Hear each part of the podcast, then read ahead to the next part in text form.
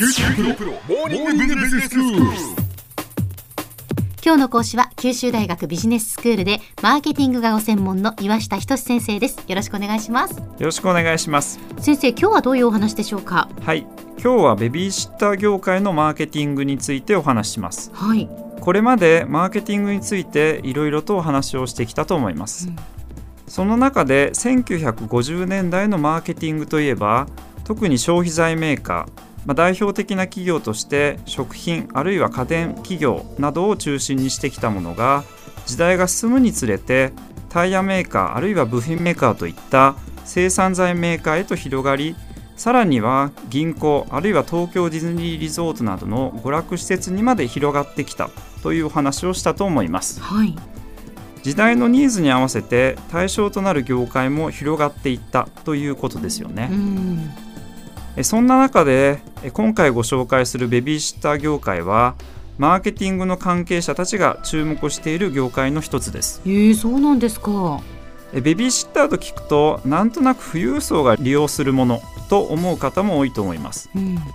実は今はそうでもなく1時間2000円程度中には30分1000円から利用可能というところもあって以前よりかなり利用しやすくなっているんですあー確かにそうですね。背景には共働き世帯の世帯数増加に伴って夫婦ともに子どもへの対応ができないというシチュエーションも増える中さまざまな場面でベビーシッターが利用され始めているんです。うん。30代の私のある友人は昨年からベビーシッター仲介サービスであるえスマートシッターを介して月2回ほどシッターを利用しています。はい普段は夫婦2人で仕事を調整して子供の送り迎えをしているそうですが2人とも帰りが遅くなる時などにシッターに依頼をするそうです。うん。このスマートシッターですが料金は1時間2000円からとなっています。自社でシッターを雇って給与を支払うのではなく利用者とシッターを仲介して手数料を取るというシステムによってこのような低いコストを実現しています。うんシッターの報酬は経験によって変化していますので経験の浅いシッターを利用すればより安い料金でシッターを依頼できます。なるほど。え従来型のベビーシッターサービスですが通常は自社でシッターを抱えていたんです。うん。実際ある大手のベビーシッター会社は入会金5万円で年会費が1万円。利用料金が1時間2500円と対応の手厚さを反映して敷居の高いサービスを提供してきました。うん。となりますとスマートシッターの入会金年会費無料利用料1時間2000円からというのはかなり魅力的だと思います。そうですね。先ほどもお伝えしましたが1回30分からでも利用できますので例えば保育園のお迎えだけなどの短時間の依頼も可能という点も利用のしやすさにつながっていると思います。はい他のサービスでキッズラインという習い事をベビーシッターに依頼するものも登場しています。うん先ほどのスマートシッターとの違いは大学生から子育て経験者えさらには保育士などの有資格者まで幅広い人材がシッターとして登録している点にあります。うん。現在では47都道府県すべてに合計2800名ものシッターが登録しているそうです。はいえ子どもの習い事で人気のある英語やピアノだけではなくてかけっこのシッターまでいるんだそうです。へえそうなんですか。え料金はシッターによって違いますが最低1000円からで10%の手数料を上乗せした料金を支払います、はい。え僕も調べてみたところインターナショナルスクールの勤務経験者で時給1700円でした。え子どもを英会話スクールに通わせることを考えると決して高いとは言えないでしょう。そうですね。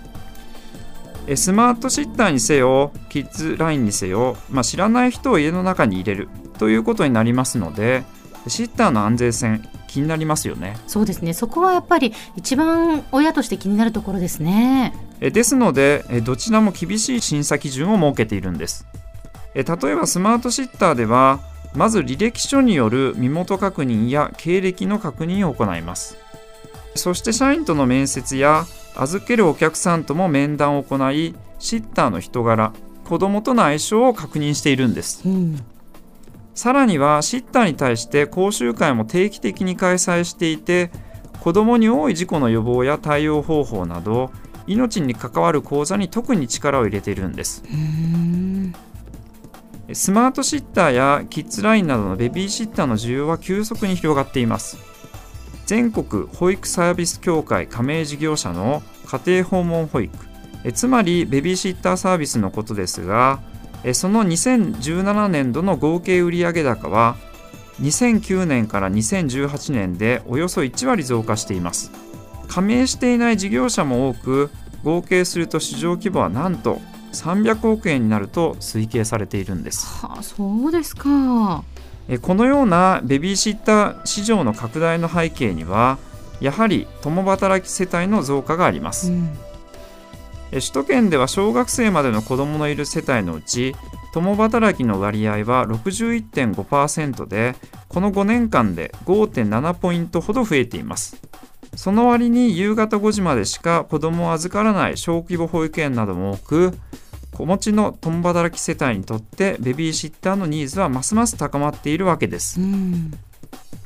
えさらにはえ社員のベビーシッター利用に手厚い補助をする企業も増え始めています。え。例えばですがインターネット広告大手のセプティーニホールディングスは会社が契約するシッターサービスを社員が利用する場合料金のおよそ7割を補助する制度を導入していますえあるいはメルカリでは子どもが病気になった際ベビーシッターや病児保育施設に預ける費用を1時間1500円まで支給する制度を導入しています子どものことが気になって社員が仕事に集中できないこういった状況は企業にとってもやはりデメリットですので最近では企業側もさまざまな支援策を講じているわけです。そうなんですねでは先生今日のまとめをお願いします。はい今回はマーケティングの新たな対象としてベビーシッターに目を向けてきました。これまで富裕層のものであったサービスですが共働き世帯の増加に伴ってより利用しやすいサービスが登場してきていると言えるでしょう。今日の講師は九州大学ビジネススクールでマーケティングがご専門の岩下仁先生でした。どうもありがとうございました。ありがとうございました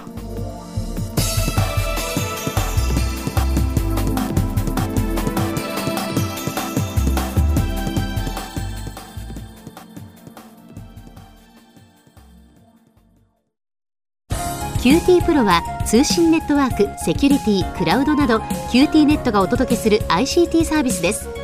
九州中に展開した光ファイバー網を基盤に一番身近なビジネスパートナーとして九州の企業自治体の皆様をサポートします。